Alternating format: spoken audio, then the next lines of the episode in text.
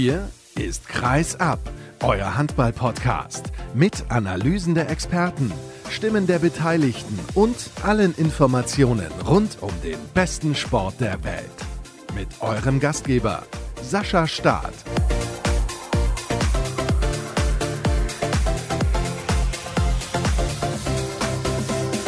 Der letzte Montag im März steht an und somit auch die nächste Sendung von Kreis ab. Ich freue mich, dass ihr wieder mit dabei seid und ihr könnt euch auf gleich drei prominente Gäste freuen, nämlich Sebastian Heimann von Frisch auf Göppingen, Josephine Huber vom Thüringer HC und Michael Wiederer, der Präsident der EHF. Denn die Final Four Veranstaltungen wurden in den Spätsommer verschoben und darüber müssen wir natürlich sprechen. Verschoben wurden übrigens auch die Olympischen Spiele, ziemlich genau um ein Jahr. Die finden dann also 2021 statt. Auch das ist gleich Thema. Aber kurz noch ein Hinweis in eigener Sache. Wir verlosen in den kommenden Tagen auf unserem Facebook-Kanal ein im Spiel getragenes SC Magdeburg-Trikot von Matthias Musche und Instagram Live ist auch wieder geplant. Also verfolgt unsere Ankündigungen, damit ihr nichts verpasst. Und jetzt kann es dann endlich losgehen. Mein erster Gesprächspartner ist Arnulf Beckmann von Handball Insight. Grüß dich, Arnulf. Hallo, Sascha. Ja, wie geht's dir denn in Zeiten von Corona? Ja, bislang habe ich diese Corona-Krise schadlos überstanden. Das heißt, ich bin gesund und hoffe, es auch weiterhin zu bleiben. Allerdings habe ich mich natürlich, wie sich das gehört, in die häusliche Quarantäne begeben und verzichte weitgehend auf Sozialkontakte, wie das wahrscheinlich jeder tut, der sich im Moment versucht, vorbildlich in dieser Pandemie zu verhalten. Wer dich ein bisschen genauer kennt, und das tue ich ja, der weiß, du bist jemand, der soziale Kontakte sehr pflegt. Fällt dir das extrem schwer, zu Hause zu bleiben? Tatsächlich fällt mir das wirklich extrem schwer, das muss ich gestehen. Also ich sag mal, in der Woche ist das erträglich, weil da hat sich dann nicht so wahnsinnig viel verändert. Man arbeitet aus dem Homeoffice heraus. Das habe ich vorher auch getan. Allerdings ist der Arbeitsaufwand natürlich durch den Wegfall ja, aller Sportveranstaltungen deutlich geringer geworden. Aber an Wochenenden fällt mir das dann tatsächlich schon sehr schwer. Also keine Spiele zu besuchen, keine Veranstaltungen zu haben und zu wissen, ich kann mich alternativ jetzt auch nicht irgendwie vor den Fernseher setzen und Handball oder Fußball schauen oder mich mit Freunden treffen. Und das trifft mich schon sehr hart, ja, keine Frage. Das geht mir definitiv ähnlich, aber das geht wahrscheinlich den meisten Menschen in diesem Land und auf der Welt momentan so. Da müssen wir jetzt einfach durch. Du hast schon angesprochen, dass natürlich alles verschoben wurde und mittlerweile wissen wir auch, die Olympischen Spiele finden definitiv nicht im August beziehungsweise ich glaube im Juli sollten sie Anfang 2020 statt, sondern sind auf das kommende Jahr 2021 verschoben. Da haben sie lange überlegt beim IOC, insbesondere auch IOC-Präsident Thomas Bach. Da muss man natürlich dann auch immer bedenken, dass da viele Interessen vertreten werden seitens des IOC, aber es war überfällig, oder wie siehst du das? Ja, ich denke schon, dass die Entscheidung richtig ist und dass die Entscheidung auch einfach so kommen musste. Dass man sich diese Entscheidung nicht leicht macht, verstehe ich und wird wahrscheinlich jeder verstehen, der sich ein wenig mit Sport und Sportpolitik auseinandersetzt.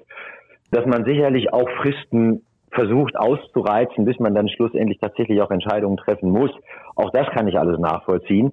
Aber ich glaube, im Sinne des Gastgebers Japan, der ja darum gebeten hat, im Sinne aller Sportler, im Sinne der Gesundheit aller Sportler und aller Menschen, ist es, glaube ich, die beste Entscheidung, weil so zumindest die Wahrscheinlichkeit gegeben ist, wenn die Entwicklung denn positiv vorangeht, dass wir dann im nächsten Jahr im Sommer die Olympischen Spiele auch allesamt verfolgen können.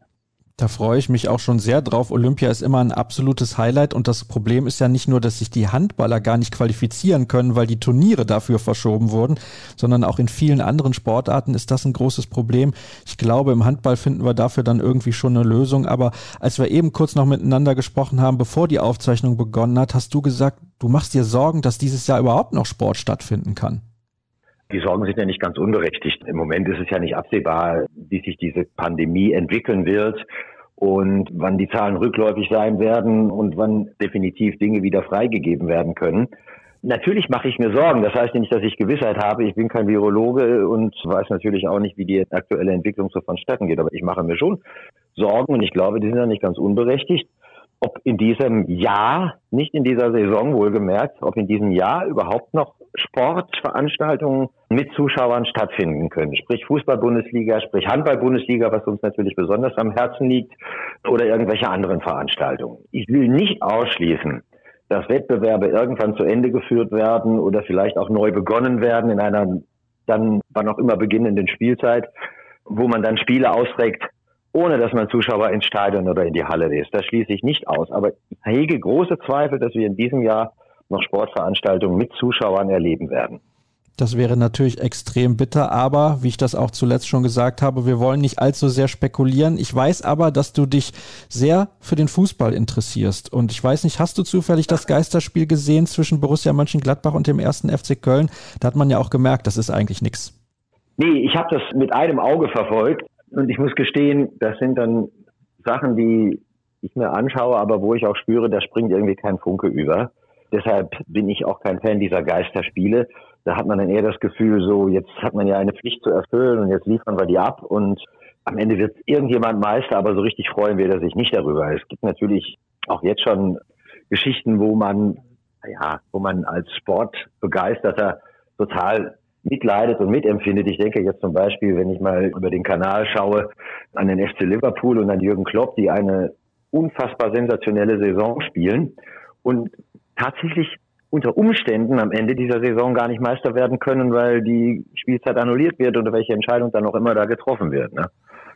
Du hast es sicherlich auch mitbekommen. Wir haben da letzte Woche intensiv drüber gesprochen. Die Saison bei den Frauen wurde abgesagt in der Handball-Bundesliga.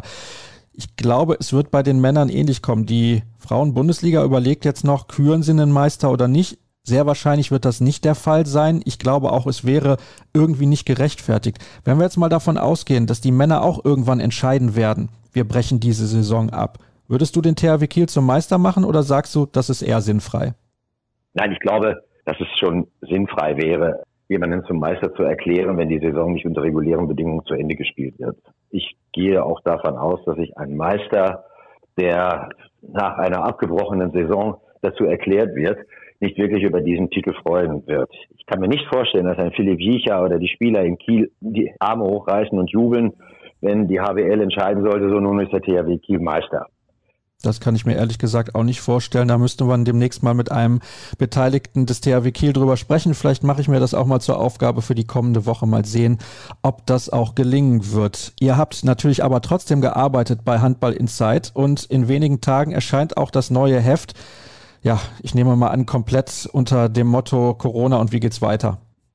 Also nicht ganz komplett, aber natürlich sind wir da auch vor große Herausforderungen gestellt worden, weil die Entwicklung, mal beginnend Ende Februar, sich ja täglich beschleunigte und immer wieder neue Wasserstandsmeldungen zutage förderte. Wir haben natürlich darauf reagiert. Wir haben einen riesengroßen Sonderteil rund um die Corona-Krise und den Handball im Heft, den wir Anfangs Mitte Januar, als wir mit der Produktion dieses Heftes begannen, überhaupt nicht im Plan hatten. Aber da haben wir jetzt natürlich blitzschnell und aktuell reagiert und naja, haben uns tatsächlich so an definitiv allen wichtigen Stellen erkundigt. Sprich, angefangen bei der IAF, bei dem Präsidenten Dr. Hassan Mustafa, bis hinunter an die Basis und in die Landesverbände hinein und haben uns umgehorcht, welche Folgen die Spielabsagen haben, welche Konsequenzen sich daraus ergeben, wie das auch wirtschaftlich zu stemmen ist aus Sicht einiger Vereine. Denn da droht ja unter Umständen auch viel Ungemach. Das ist ein bisschen das Problem. Einige Vereine könnten dann vor der Insolvenz stehen und da hoffen wir natürlich, dass das nicht der Fall sein wird. Aber viele Clubs sind unter anderem auf die Zuschauereinnahmen angewiesen. Sollten die tatsächlich noch monatelang wegfallen, gibt es ein großes Problem. Ich weiß, Abseits von Corona werdet ihr euch aber auch mit ein paar Themen beschäftigt haben. Ich bin großer Fan der Geschichten, die du immer machst, mit den Interviews, die du teilweise führst. Da gibt es auch immer so viele schöne, zeitlose Geschichten. Und du hast mir verraten, du hast mit Magnus Wieslander gesprochen. Warum und was hat er gesagt? Ja, also abgesehen davon, dass wir uns natürlich schon mit dem Magazin an einem aktuellen Handballgeschehen orientieren, haben wir natürlich diese sogenannten zeitlosen Geschichten im Blatt und wissen auch durch zahlreiche Rückmeldungen unserer Leser, dass die wirklich sehr gern gelesen werden.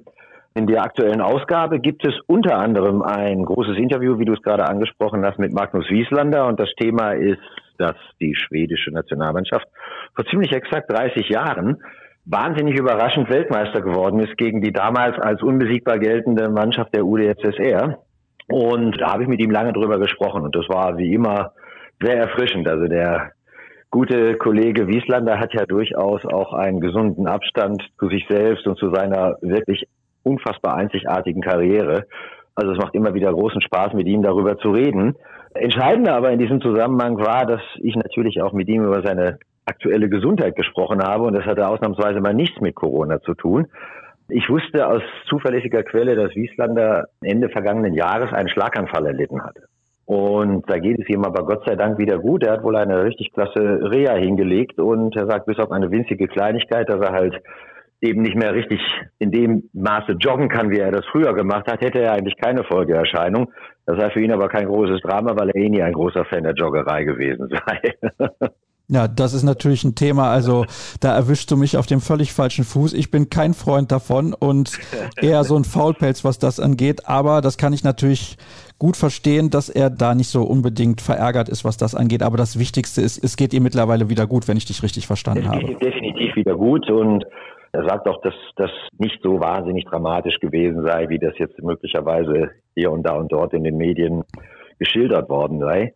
Definitiv erfreut er sich wieder bester Gesundheit, bis auf ein paar winzig kleine Einschränkungen, die er aber offenbar mit dem nötigen skandinavischen Humor, den er ja nun hat, dann eben auch erträgt und hinnimmt. Sehr gut, das freut mich zu hören. Er ist ja einer der ganz, ganz Großen, ein absolut legendärer Spieler und es war auch damals eine unfassbar legendäre Mannschaft. Hast du dieses 90er WM-Finale übrigens live im Fernsehen gesehen? Du bist ja schon zwei, drei Jahre älter als ja, ich. Ich war leider nicht vor Ort. Da war ich noch nicht in dem Alter, dass ich diese Veranstaltung vor Ort also besucht und darüber berichtet habe. Aber natürlich, das Spiel habe ich damals im Fernsehen gesehen und war ähnlich fassungslos und natürlich auch positiv überrascht über das, was die schwedische Mannschaft dort abgeliefert hat, was natürlich zu dem Zeitpunkt damals niemand wissen konnte war, dass damit ja im Prinzip eine unglaublich große Ära begann. Unter dem damaligen schwedischen Trainer Bengt Johansson spielten dann ja so Leute wie Per Kalén, Magnus Wieslander, Staffan Olsson, Ola Lindgren, Peter Genzel und das sind ja alles klangvolle Namen, die zu einem nicht unbedeutenden Teil ja später auch alle dann irgendwann mal in der Bundesliga auftauchten. Und das war ja im Grunde genommen der Beginn einer sogenannten schwedischen Ära, die ja dann 94 begann, das mit der ersten Europameisterschaft gleich viermal Europameister wurden denn von den ersten fünf Veranstaltungen. Und das Einzige, was diese schwedische Mannschaft halt tatsächlich nie erreicht hat, das war eben ein Olympiasieg. Und Magnus Wieslander, der nun selbst drei olympische Silbermedaillen gesammelt hat, sagt, bei allem, was er erreicht hat, und das ist ja nun weiß Gott viel, wenn man zum Weltjahrhunderthandballer gewählt wird, bei allem, was er erreicht hat, fühlt er, dass seine Karriere unvollendet geblieben ist, weil er nämlich genau diese olympische Goldmedaille nie hat gewinnen können. Ich mag das ja nicht, wenn man im Sport von Tragik spricht, aber das, ja, es macht einen schon ein wenig nachdenklich, finde ich. Ist ja interessant. Er hat auch die Champions League nicht gewonnen. Das muss man sich mal vorstellen. So ein ja, herausragender stimmt, Spieler. Ja. Genau die beiden Titel, die die größten Bedeutungen haben, nämlich der Olympiasieg und der Champions League Sieg, die sind ihm nicht gelungen. Aber ich finde trotzdem für ja. mich immer noch der größte, weil er auch auf zwei Positionen überragend gespielt hat, nämlich später am Ende seiner Karriere am Kreis und als Spielmacher. Also das ist auch nicht vielen gelungen, auf so unterschiedlichen Positionen auch absolute Weltklasse darzustellen. Ja, auch dazu äußert er sich in dem Interview und auch das ist wieder ganz sympathisch, weil er sagt, er hat das Kreisläuferspiel immer gehasst. Das hätte so wehgetan und da hätte er nie richtig Bock drauf gehabt und der versteht sich auch heute noch als Spielmacher und eigentlich ist diese Kreisläuferposition ihm irgendwann mal von Serdar Husic angedichtet worden oder zugedacht worden und dann hat er es natürlich ausgefüllt und er hat es ja auch super gemacht, aber offenbar ohne, dass er das wirklich geliebt hat. Sehr, sehr interessant zu hören. Und wie gesagt, ihr solltet euch also schon mal freuen auf die neue Ausgabe von Handball Insight. Arno, herzlichen Dank. Wir machen die erste Pause in einer Ausgabe, die mal wieder so ungefähr eine Stunde lang sein wird. Also bleibt dran.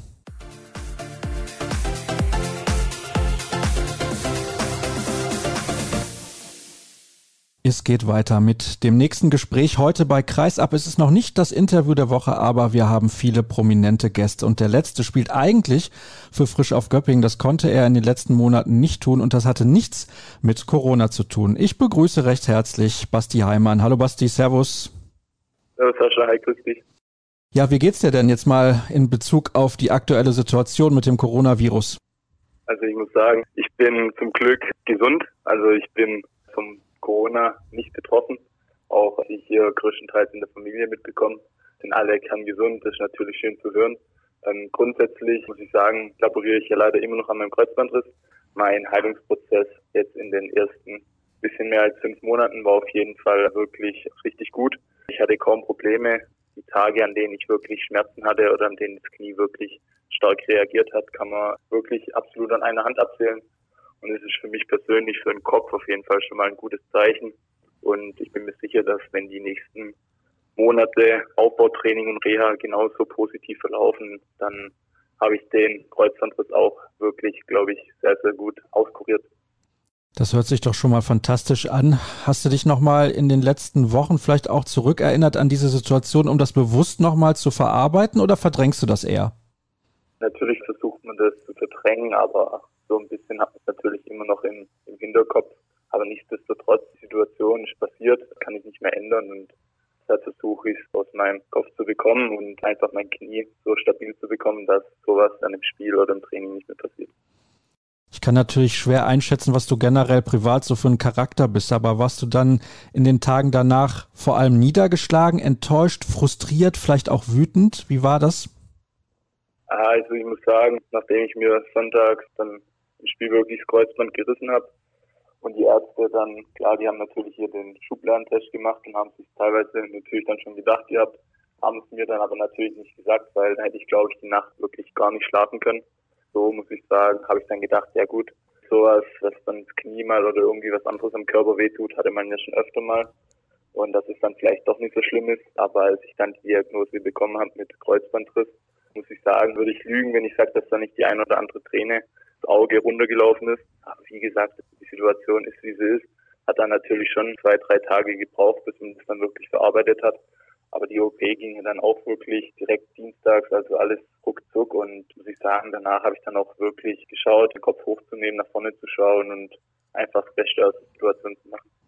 Was gab es für eine medizinische Erklärung? Einfach nur eine unglückliche Situation im Spiel selbst, weil da wird natürlich dann immer dieses Thema Belastung relativ groß, wenn es einen Kreuzbandriss oder so eine schwere Verletzung gibt. Aber ich bin der Meinung, das kann man eigentlich kaum verhindern. Das ist im Sport einfach ja was was passiert und das ist bei dir passiert und dann hat man halt, auch wenn es sich blöd anhört, relativ viel Pech gehabt.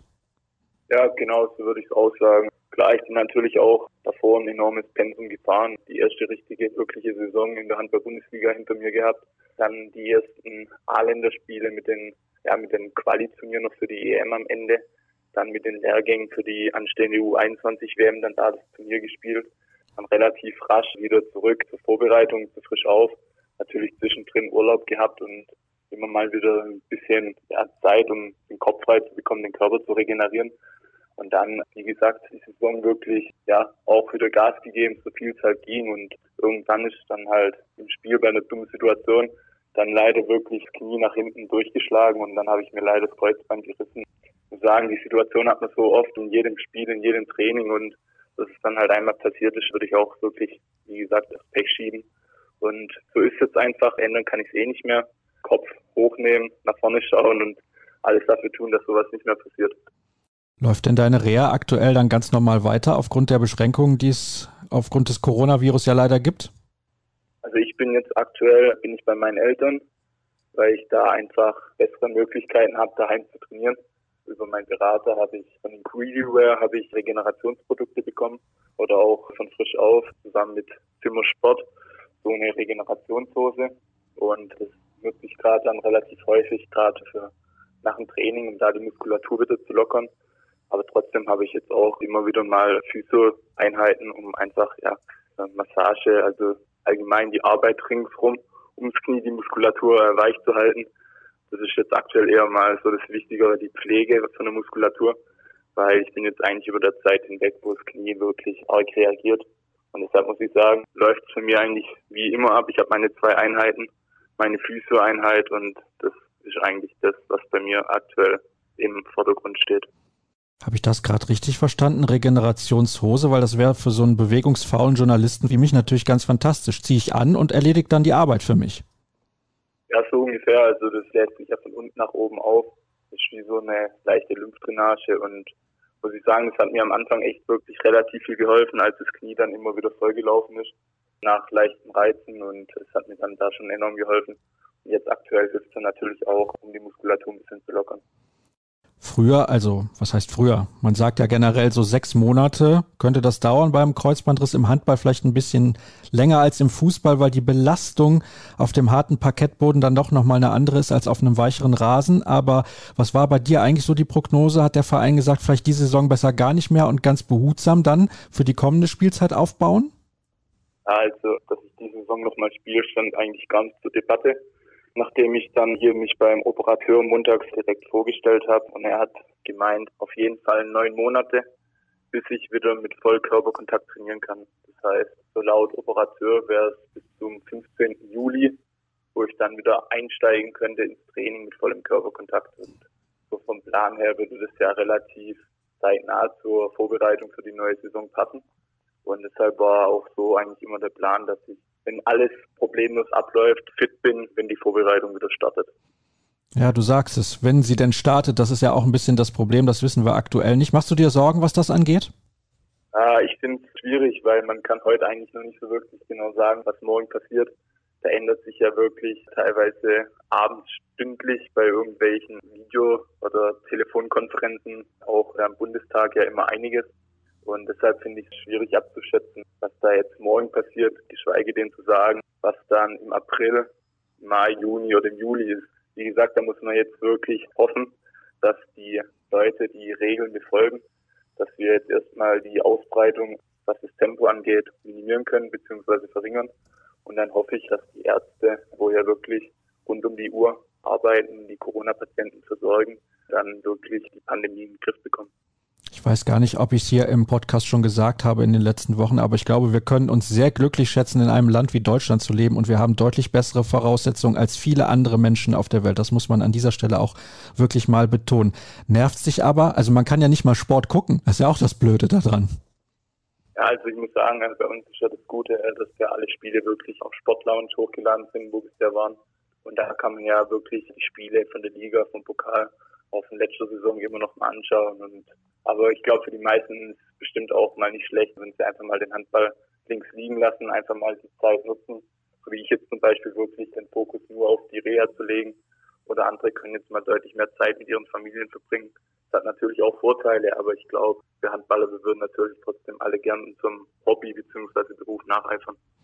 Ach, das ist tatsächlich so. Du guckst also dann noch mehr Spiele, als du sonst geguckt hast? Nee, eigentlich nicht. Aber wie gesagt, wenn mir langweilig ist oder mir daheim dann wirklich manchmal die Decke auf den Kopf fällt und ich schon trainiert habe, dann schaue ich auch echt gern mal einfach nochmal in ein Spiel rein, beziehungsweise schaue andere Sachen, Netflix oder spiele mal ein bisschen Playstation. Einfach so Sachen zur Abwechslung, wo man dann wirklich auch mal ein bisschen die Zeit vergisst.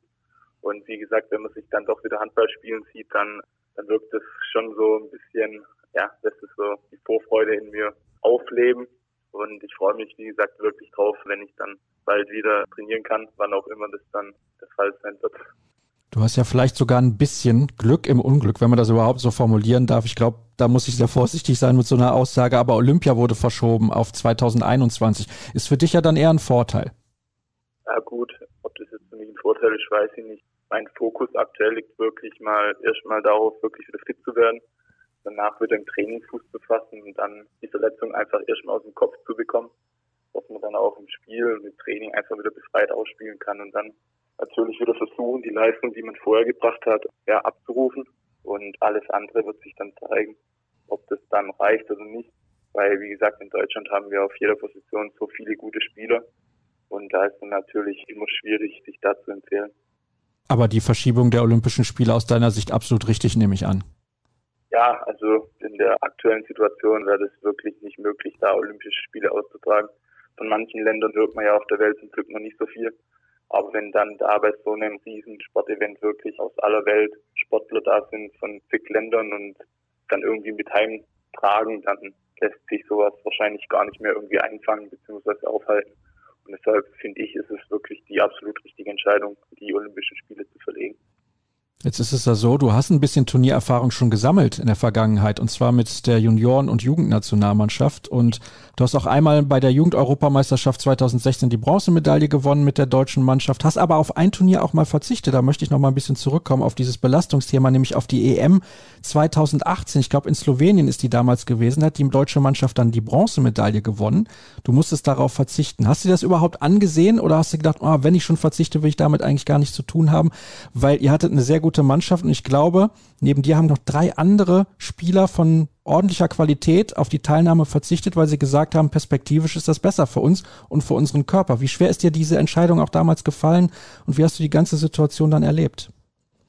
Ja gut, also bei mir war das ja damals jetzt nicht unbedingt ein Verzicht. In der Vorbereitung war ich ja da dabei Und dann bei dem Turnier in Kloten hatte ich ja nach meinem Mittelfußbruch, hatte ich ja da dann wieder extreme Probleme.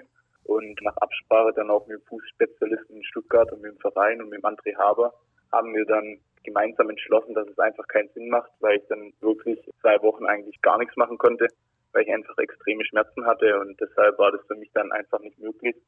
Und als ich dann nach zwei Wochen langsam wieder anfangen konnte, wäre ich natürlich immer noch nicht so weit gewesen, jetzt hier wieder so ja, gut und stabil Handball spielen zu können, dass ich da der Mannschaft helfe. Und die Mannschaft hat es auch ohne mich wirklich richtig gut gemacht und dann im Nachhinein auch wirklich absolut da den dritten Platz sich verdient. Bist du sehr enttäuscht gewesen eigentlich nach der etwas verkorksten Weltmeisterschaft letztes Jahr in Spanien? Ja, enttäuscht ist man natürlich immer, weil man fährt eigentlich immer zu einem Turnier, um da um die Medaille mitzuspielen und dass es dann leider schon zu früh vorbei war, ist natürlich bitter. Aber die Portugiesen haben wirklich auch eine richtig gute Mannschaft gehabt. War gegen uns auch ein Kampf wirklich über 70 Minuten und am Ende hatten die Portugiesen dann halt natürlich ja, das nötige Quäntchen Glück auf ihrer Seite. Und die nächste Europameisterschaft, die ansteht, ist ja die U20 EM jetzt in diesem Jahr. Da wirst du definitiv nicht mit dabei sein, aber die deutsche Mannschaft hoffentlich wurde verschoben. Zumindest plant die EHF eine Austragung im August. Ob das alles so hinhaut, auch mit den Final Fours, da haben wir unsere Zweifel aber eben auch schon drüber gesprochen zu Beginn der heutigen Ausgabe. Und vielleicht ist das auch gleich noch Thema, das weiß ich nicht, denn wir zeichnen am Donnerstag auf. Also bitte habt da Verständnis dafür, dass wir in diesem Gespräch nicht alle top aktuellen Themen einbringen konnten, soll aber kein Problem Problem sein. Du hast eben übrigens zwei, dreimal so angedeutet, dass du da nicht weißt, wie das ist, wenn du dann wieder auf die Platte gehst und du dann erstmal sehen musst, wie das Gefühl auch ist für dich ganz persönlich. Hast du da ein bisschen Respekt oder vielleicht sogar Angst vor? Denn du hattest mal eine Verletzung, ich glaube, einen Fußbruch. Da bist ja. du auch wieder zurückgekommen, aber ich glaube, jetzt ist das nochmal eine andere Kiste. Ja, also so ein Kreuzbandriss ist natürlich doch nochmal eine deutlich größere Baustelle. Angst würde ich nicht sagen, aber ich glaube, Respekt wird man auf jeden Fall haben. Man muss sich natürlich auch erstmal wieder an die ganzen Bewegungsabläufe gewöhnen. Und braucht dann, glaube ich, auch einfach wieder Zeit, bis der Körper realisiert hat, dass das Knie stabil ist. Und bis man da wirklich wieder das Vertrauen gewonnen hat, dass alles hält. Das wird natürlich schon seine Zeit dauern oder seine Zeit brauchen. Aber da bin ich mir sicher, dass ich das auch wirklich relativ zeitnah wieder hinbekomme. Julius Kühn, der jetzt wieder eine überragende Saison gespielt hat, sieht man, der hat es auch gut aus dem Kopf bekommen und Martin Strobe. Das sind alle Spieler, an denen man sich dann auch orientiert als junge Spieler. Spieler, die die Verletzung auch hatten und wirklich daraus stark wieder zurückgekommen sind. Und das sind dann natürlich schon auch solche Spieler, die man sich da zum Vorbild nimmt und versucht natürlich dann ähnlich umzusetzen. Ja, ich bin mir relativ sicher, dass das auch bei dir am Ende dann kein Problem sein wird, spätestens dann, wenn du so ein bisschen wieder in den Flow reinkommst. Sollte sich das mehr oder weniger erledigt haben. Und bis dahin genießt du noch das Essen zu Hause bei den Eltern. Ja, absolut. Das ist natürlich jetzt für mich auch wieder ein Luxus, nicht mehr waschen müssen, nicht mehr kochen und das kommt mir dann natürlich aktuell schon sehr entgegen.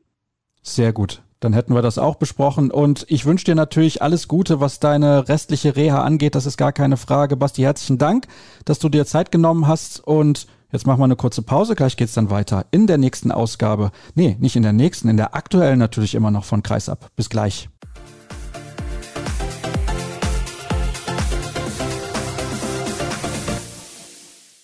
Im nächsten Teil der heutigen Ausgabe kümmern wir uns wieder um den Frauenhandball und es geht halb nach Österreich, halb nach Erfurt.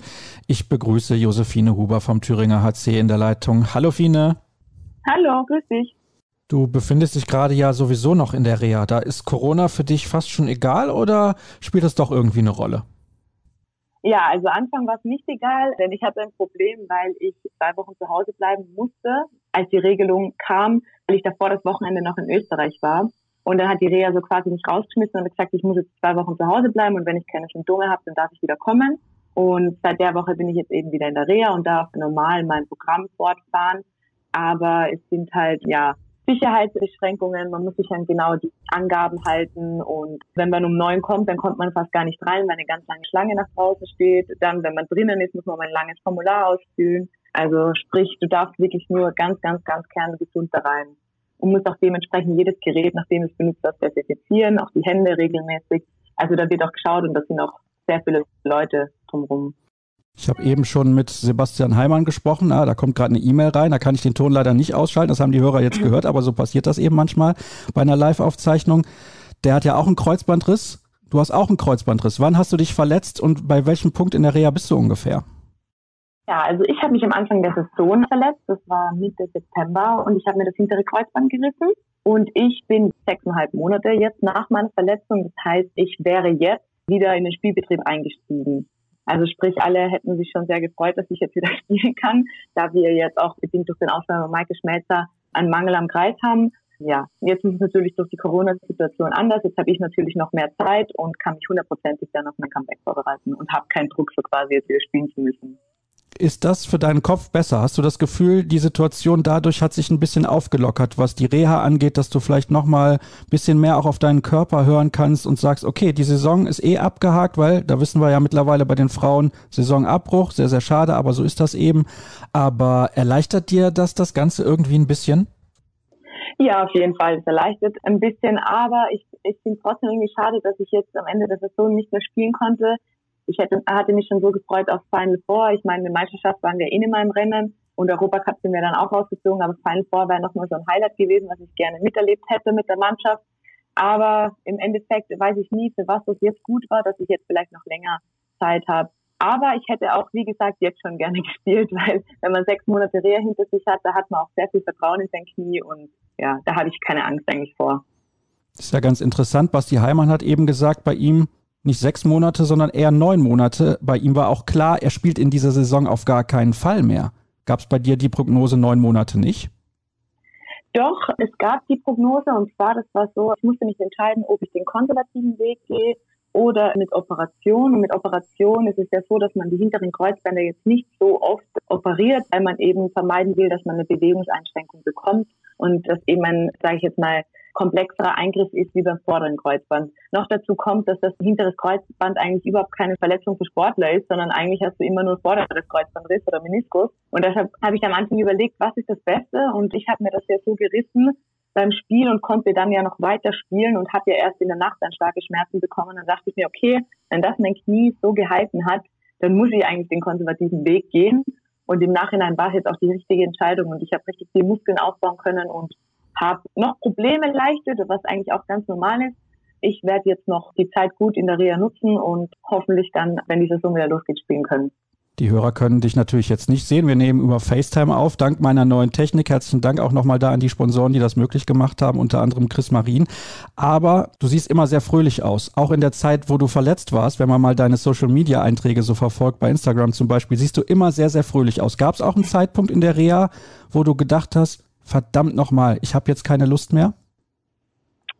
Ja, also in der Reha muss ich sagen, da war ich immer sehr ehrgeizig. Da war der Moment eher nicht so oft da. Da hatte ich ein gutes Umfeld, weil dort waren auch andere Sportler, die trainiert haben und die das gleiche Leid hatten wie ich. Und so haben wir uns gegenseitig immer gepusht. Und das wurde dann sozusagen wie meine neue Mannschaft dort. Also ich habe mich dort auch dann wie zu Hause gefühlt, weil natürlich konnte ich nicht mehr mit den Mädels mittrainieren. Die haben mir am Anfang total gefehlt. Aber dass ich so in der Reha mal aufgeben wollte oder so, das war eigentlich nie der Fall, weil ich halt so, so super betreut wurde. Also ich hatte Physiotherapeuten, die natürlich auch psychologische Arbeit mit mir geleistet haben. Und die haben mir immer das Gefühl gegeben, Fine, du machst es super und du bist im Soll und einfach immer weiter. Und da war ich eigentlich immer sehr positiv gestimmt. Aber natürlich hat man an manchen Tagen, wenn man so erschöpft vom Training nach Hause kommt, das war bei mir speziell so. Und dann wollte ich aber noch zum Training zu den Mädels und wollte irgendwie so viel möglich dabei sein, damit ich den Anschluss nicht verliere. Und ich wusste, den Mädels ist es auch wichtig, wenn ich komme.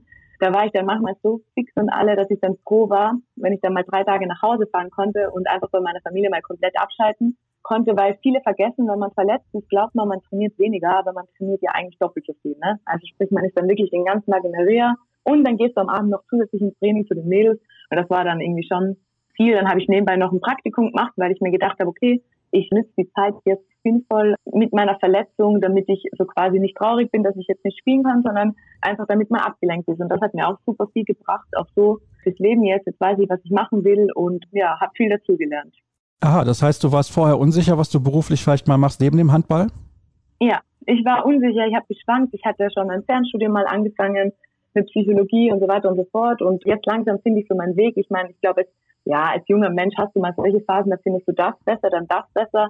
Und ich glaube, man muss sich dann auch echt mal so hinsetzen und einem bewusst werden, was man will. Ich will jetzt nicht was anfangen, was ich dann in drei Jahren nicht mehr will, sondern ich will mir dazu 100% sicher sein. Und durch meine Verletzung konnte ich jetzt in mehrere Bereiche reinschnuppern und habe das auch genützt, ja.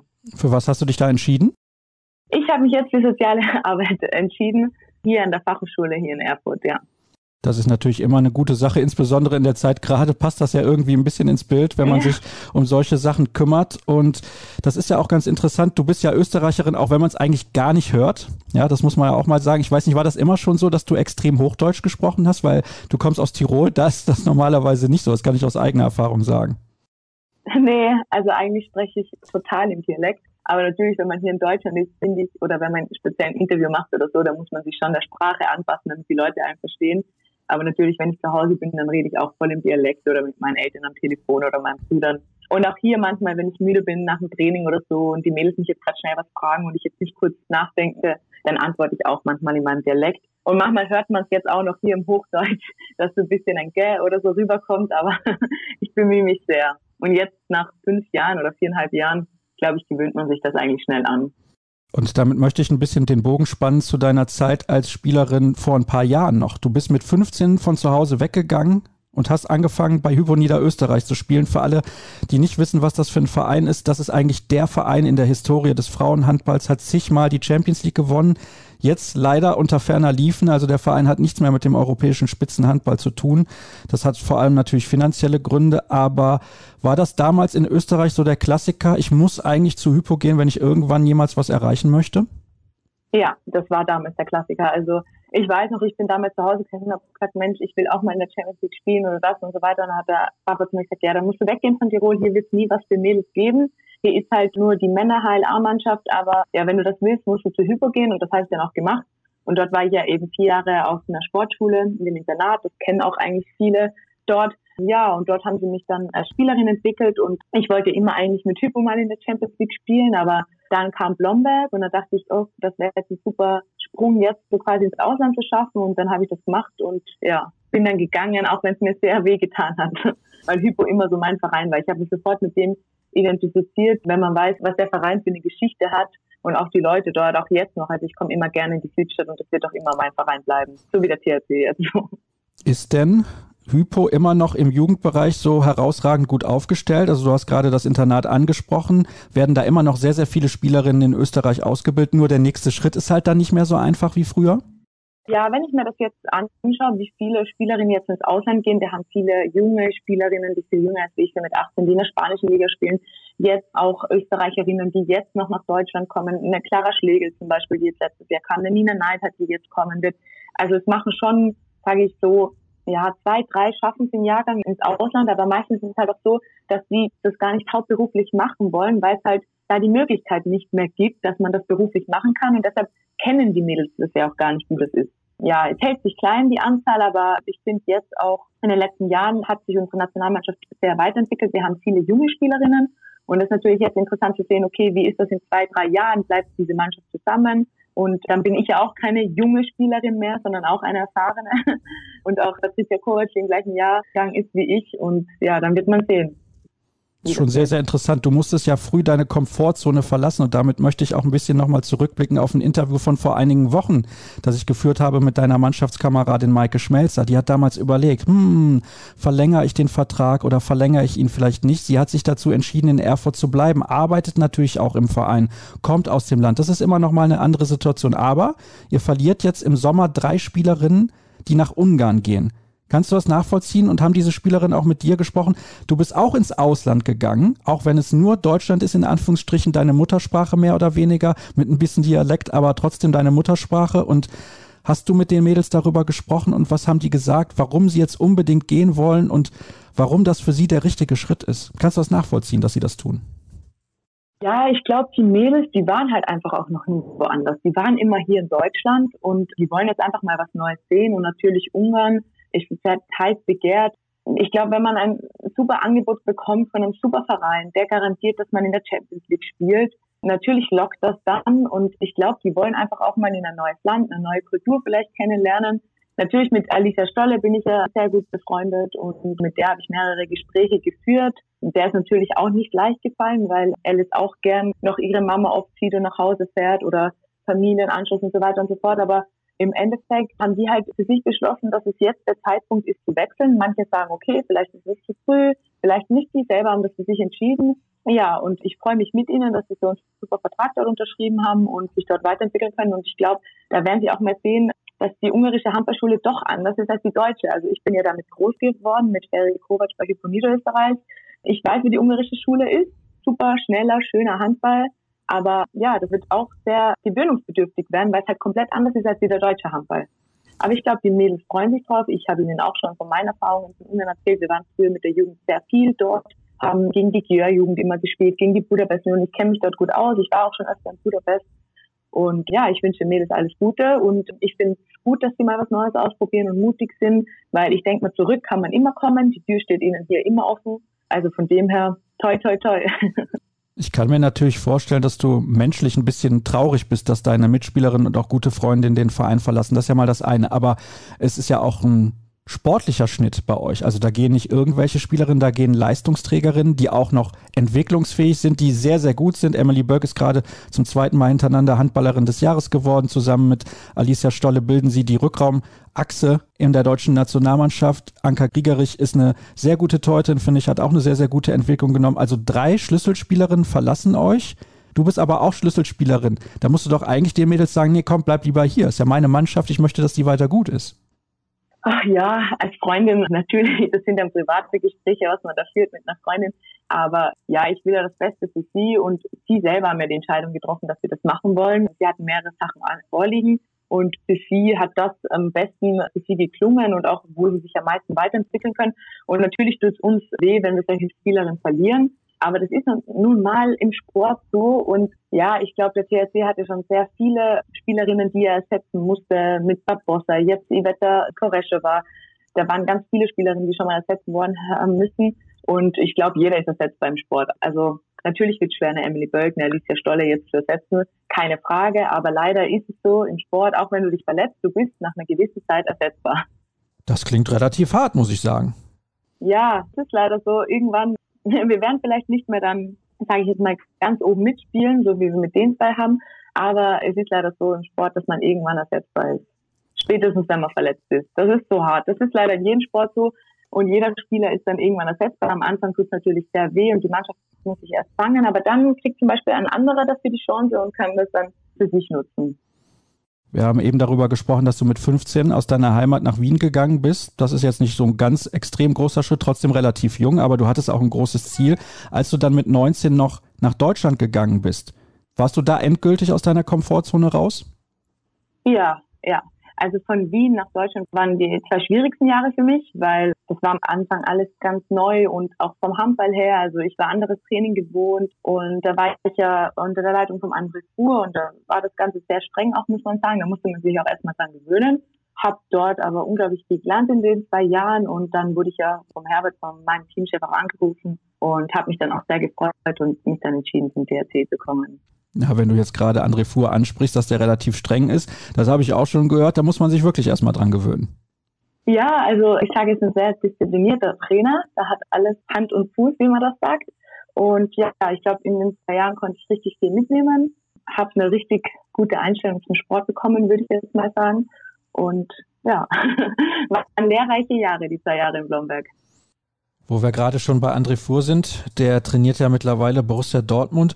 Kannst du es verstehen, dass Borussia Dortmund sagt, es aber blöd, dass es jetzt dieses Jahr keinen deutschen Meister gibt? Eigentlich müssten wir vielleicht noch deutscher Meister sein oder man hätte noch drei, vier Wochen warten können. Vielleicht kann man dann ja trotzdem noch spielen. Ja, auf jeden Fall ist das für Dortmund sehr, sehr bitter. Ich glaube, wenn man so eine überragende Saison spielt wie Dortmund und dann die Saison von einem Moment auf einen anderen Moment abgebrochen wird, dann ist es natürlich sehr, sehr bitter. Natürlich muss man jetzt sagen, dass jetzt andere Sachen wichtiger sind als wie der Sport an sich jetzt.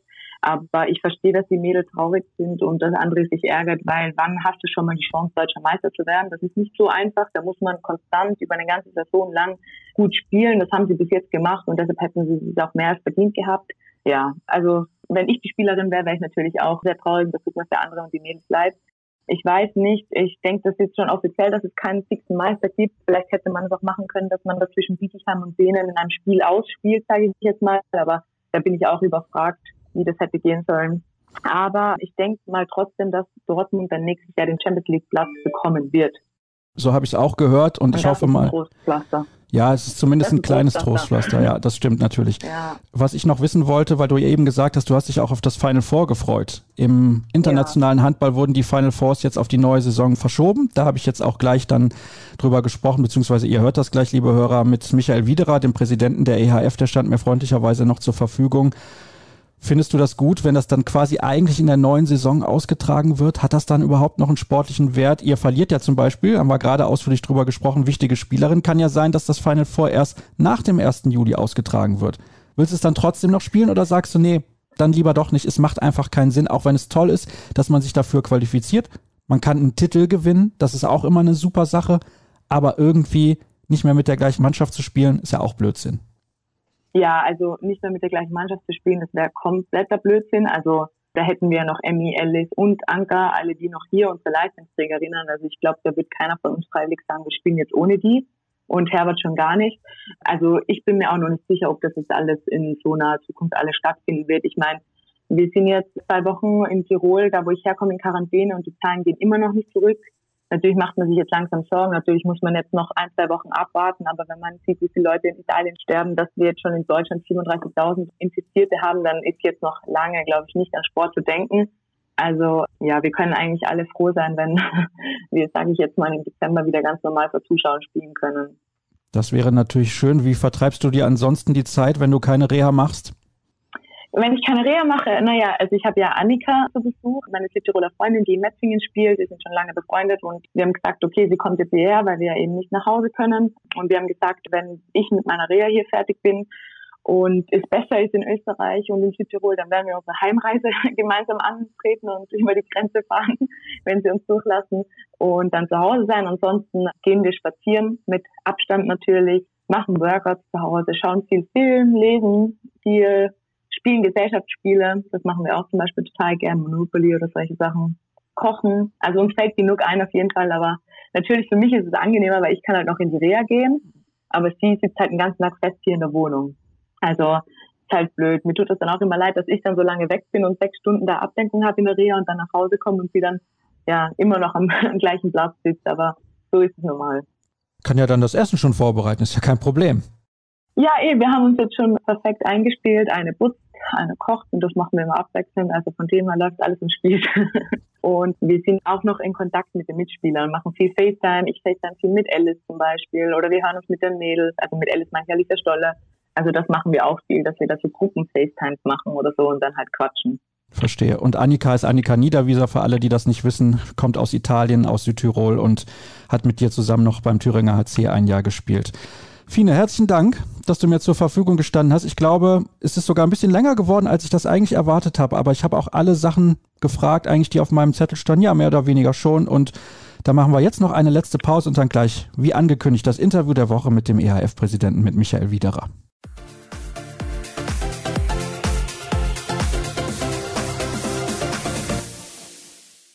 Das Interview der Woche wird präsentiert von Christian Marin, Unfallversicherungsspezialist bei Ergo. Ein Muss für jeden Handballer.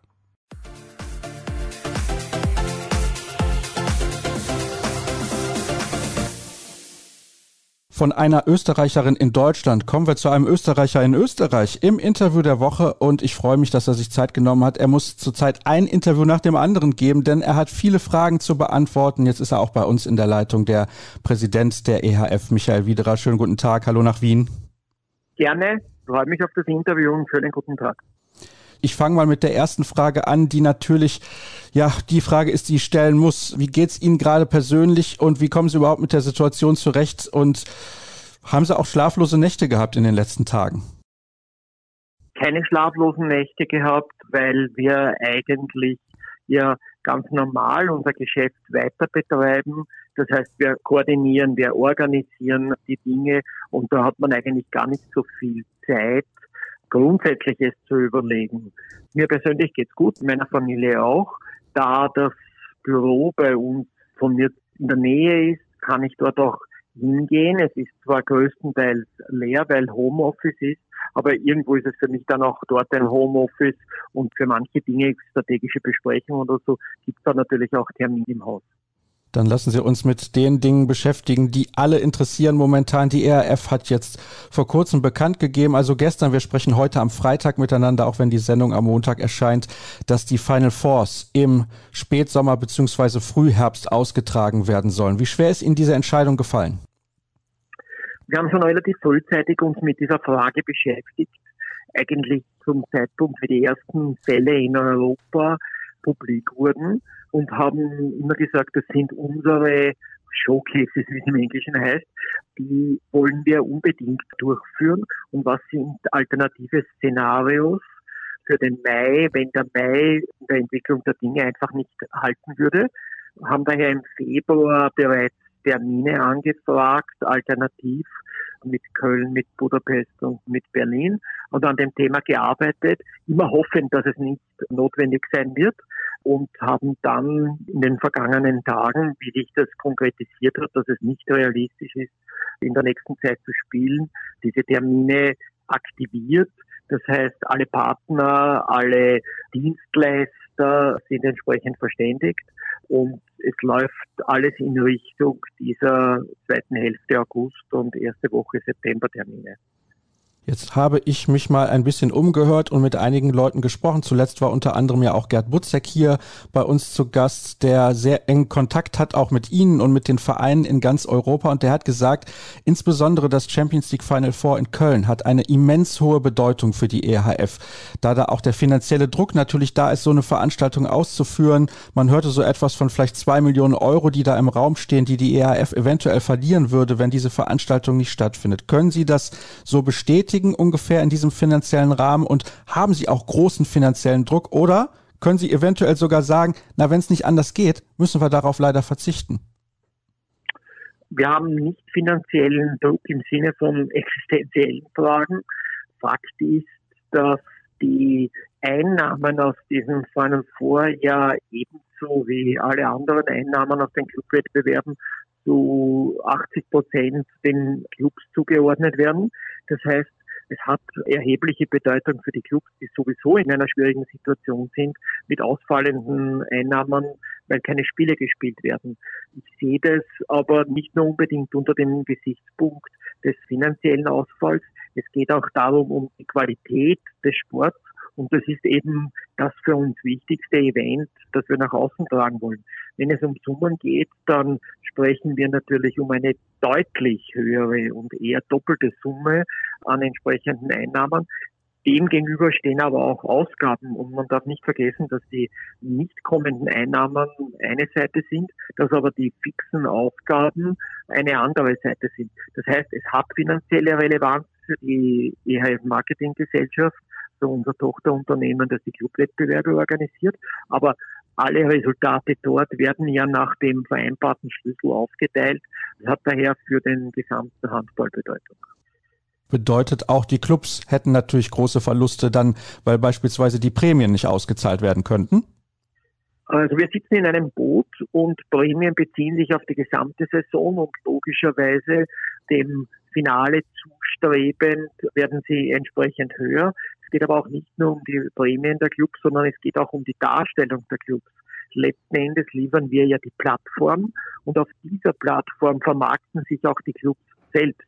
Das heißt, für die Spitzenclubs ist es von großer Bedeutung, bei den Spitzenwettbewerben dabei zu sein. Und wenn da etwas ausfällt, hat das natürlich auch eine negative Konsequenz für das gesamte Konstrukt des Clubs. Aktuell erscheint es sage ich jetzt mal, ich bin natürlich auch kein Experte, unrealistisch, dass noch K.O.-Rundenspiele ausgetragen werden können. Sie haben schon mehrfach jetzt auch angedeutet in unterschiedlichen Interviews, dass Sie wahrscheinlich dann Teams aus der Gruppenphase nehmen werden. Gehen wir jetzt mal aktuell von den vier Mannschaften aus, die auf den ersten beiden Plätzen stehen. Das sind ja dann Kiel, Paris, Westbrem und Barcelona, also absolute Hochkaräter. Ist für die EAF natürlich nicht schlecht, ausgerechnet mit solchen Mannschaften ins Final vorzugehen. Hätten Sie trotzdem Bauchschmerzen mit dieser Variante, wenn sie denn so zustande kommt? Das Argument für uns war nicht, welche Mannschaften es sind, sondern ein System zu entwickeln, das eine Grundkorrektheit der Qualifikationsmöglichkeiten darstellt. Und Tatsache ist, dass wir keine Runde im Moment aufgegeben haben.